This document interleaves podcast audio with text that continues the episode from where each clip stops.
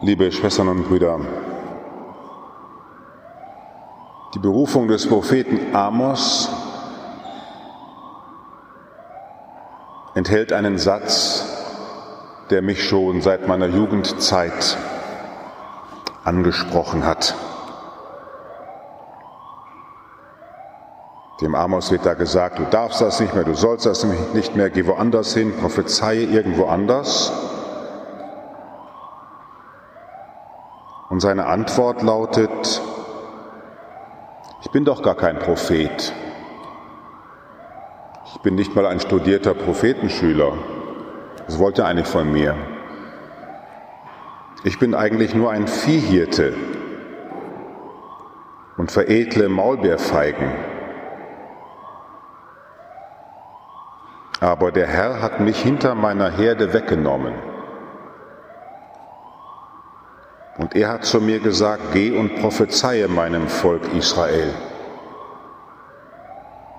Ich mache das sozusagen nicht von Amts wegen, weil ich Theologe bin oder weil ich geweiht bin oder weil ich zu irgendeiner tollen Familie gehöre, sondern ich mache das, weil der Herr selbst mich weggenommen hat aus meinem Alltag. Ich bin sozusagen ein Laie. Das hat mich schon sehr früh angesprochen, weil ich noch in einer katholischen Kirche groß geworden bin, so gerade noch damals bei uns im Münsterland, St. Ottger, 11.000 Katholiken, 350 Kommunionkinder, in jeder Messe 30 Ministranten, sieben Gottesdienste in der riesigen Kirche. Da vorne gab es dann den Pfarrer und die Kapläne. Und irgendwie dieses Gefühl, wir nehmen von denen irgendwas entgegen, das sind die Fachleute. Und wir sind irgendwie so, naja, das Volk. Unten. Laien. Die, die können das.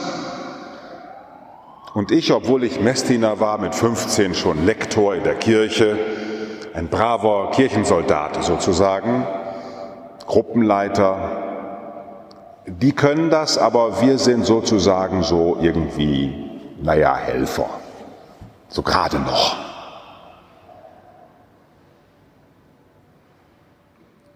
Das ist mir später als junger Kaplan wieder begegnet. Wenn wir Menschen eingeladen haben, bei der Erstkommunionvorbereitung der Kinder mitzuhelfen. Wir haben in der Gemeinde gefragt, wer von euch wäre bereit, jetzt so eine Kindergruppe zu übernehmen und mit denen einen Weg zu gehen zur Kommunion dann habe ich meistens als Antwort gekriegt, ja, das kann ich nicht, also das habe ich nicht studiert und äh, also das ganze theologische Wissen habe ich nicht und äh, das kann ich nicht. Ja, so ist es ja auch den Leuten beigebracht worden. Glaube ist kompliziert, Theologie ist noch komplizierter und wenn man das dann auch noch weiter sagen soll, ja, das geht ja schon mal gar nicht. Muss man mindestens mal einen Fernkurs machen oder sowas ähnliches.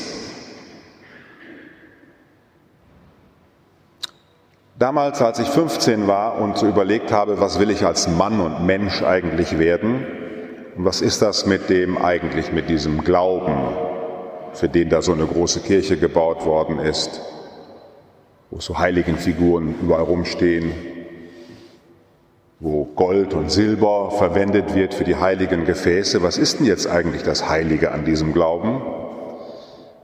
Soll ich dabei bleiben oder lieber abhauen? Ich hätte wahrscheinlich mit meinen Anlagen gut so ein Chefverkäufer im Mercedes-Verkaufssalon werden können. Oder sowas ähnliches. Mein Papa war ja schließlich auch Markthändler. Was ist denn das eigentlich mit dem Glauben? Hat mich dieses Wort aus dem Propheten Amos angesprochen, das tatsächlich auch in den Materialien der Firmenvorbereitung war. Diese weiß nicht, ob Sie schon mal Firmenkatechese gemacht haben. Da kommt dann so vom Bistum so eine Mappe, da muss man dann so durcharbeiten mit den Leuten. Da war dann auch hier dieses Wort aus dem Propheten Amos drin. Ich bin eben nicht ein Studierter. Ich bin kein Prophet und kein Prophetenschüler. Ich habe keine lange Ausbildung gemacht. Ich bin eigentlich nur so ein Viehhirte. Und dann veredle ich auch noch Maulbeerfeigen. Aber der Herr hat mich hinter meiner Herde weggenommen und zu mir gesagt, geh und prophezeie meinem Volk Israel. Liebe Schwestern und Brüder,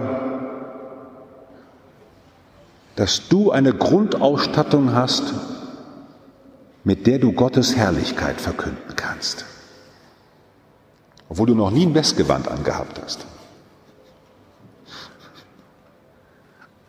Dass du Prophetin bist, obwohl du noch nie ein Semester Theologie studiert hast, aber dass du bei dir am Arbeitsplatz Wunder wirken kannst. Und eben nicht nur die heilige Mutter Teresa und der heilige Franziskus und all diese dollen Leute, die da auf dem Sockel stehen. Dass du mit 90 Jahren von Gott so zubereitet bist, dass seine Herrlichkeit so in dir wohnt, dass dein Enkel sich fragt, Oma, warum glaubst du noch?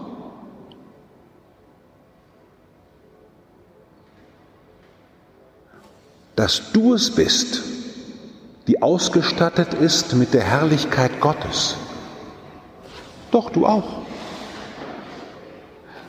Dies zu glauben, liebe Schwestern und Brüder, dazu hat Jesus einen Fischer ausgewählt und einen Ackerbauern ausgewählt und alle möglichen Laien. Er sandte sie aus, diese zwölf. Das hier, das war einer, der konnte Zelte machen. Der hat so Zelte gebaut. Der Petrus da, der hat Fischen gelernt. Auch kein Theologie studiert. Nix. Diese Menschen des Alltags sammelt der Handwerkersohn um sich. Dass Jesus bei diesem Josef, da haben wir ihn auch noch auf dem Sockel stehen da oben, ich sage Ihnen das einmal, weil uns das einfach nicht auffällt, der bei diesem Josef lernt zu arbeiten, Möbel zu schreinern, der hoffentlich, so sage ich manchmal, wenn ich in der Wirtschaft Vorträge habe, dann auch mal, abmal, ähm, ähm, auch mal beim Amtsgericht in Nazareth einen Vollstreckungsbescheid beantragt hat für jemanden, der keine, seine Möbel nicht bezahlt hat. Also jemand, der einfach eben gewirtschaftet hat. Dieser Jesus von Nazareth, der eben auch nicht in einer Rabbinenschule war und sich stundenlang mit der Tora beschäftigt hat, sondern wie alle damals eben zur Kirche gegangen ist, zur Synagoge damals. Dieses wahre Wort Gottes in unsere Menschennatur hineingekommen, ist der Anfang des Heils.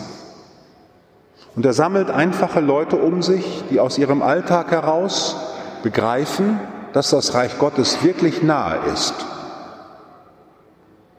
Dass einem das nicht eingespritzt werden muss mit theologischen Weisheiten,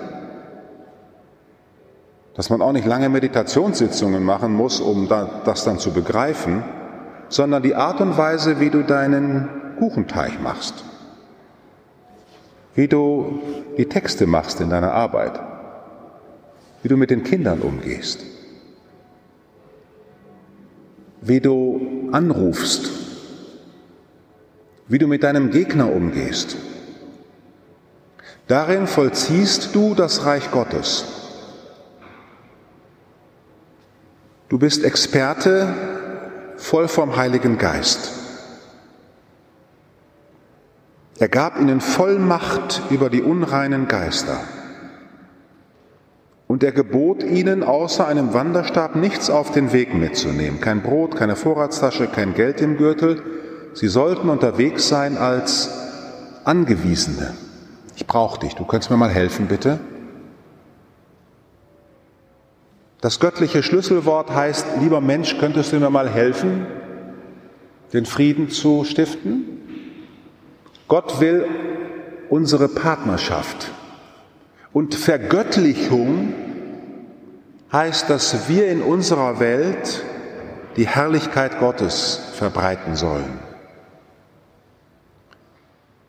Am 24. Februar 1207 hört der Kaufmannssohn Franziskus von Assisi dieses Evangelium in der Kapelle Portiuncula in Assisi. Nachdem er so vier, fünf Jahre herumgesucht hat, was soll ich machen, was soll ich nur tun, da geht er morgens einmal in die Kirche da, im Tal von Portiuncula und hört dieses Evangelium und sagt, Heureka, das ist es ja, das will ich ja genau tun. Ich will alleine mich auf Christus verlassen und mit ihm ein Angewiesener sein.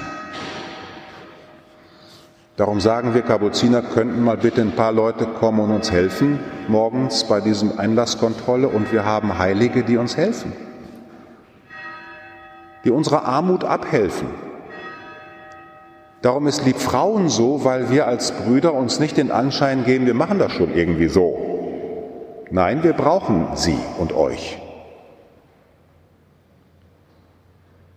Nehmt nichts mit auf den Weg. Diese Wehrlosigkeit ist das Expertentum, mit dem Jesus seine Jünger aussendet. Liebe Schwestern und Brüder, die Kirche hat sich leider über Jahrhunderte mit den Mächtigen zusammengetan, um dann zu sagen, wir wissen was, was ihr nicht wisst. Und wir sind langsam dabei, jetzt im Jahre 70 schon nach dem Konzil, wo das alles schon neu wieder aufgeschrieben worden ist, dass wir nochmal neu wieder entdecken, wir sind ein heiliges Königtum, eine heilige Priesterschaft. Und das, was wichtig ist im christlichen Leben, das ist nicht die eine Stunde hier, die ist auch wichtig, hoffentlich, na klar. Aber das Allerwichtigste ist sind die anderen 143 Stunden in der ihr als Königinnen, Prinzessinnen, Prophetinnen so mit den Menschen umgeht, dass die bösen Geister von ihnen weichen,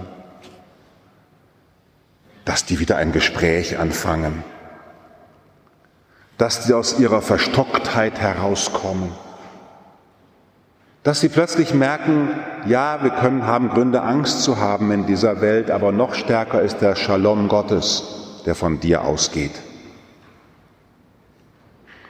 Lassen wir uns heute ganz neu wieder erfüllen mit dieser Gegenwart, wo jeder Mensch, jeder, der heute hier ist, neu wieder von Christus angezogen wird. Wir haben durch Christus ein reiches Geschenk empfangen in aller Weisheit und Einsicht. Wir sind zum Lob seiner Herrlichkeit bestimmt in Wort und Tat. Ganz einfach, mitten in unserem Alltag. Amen.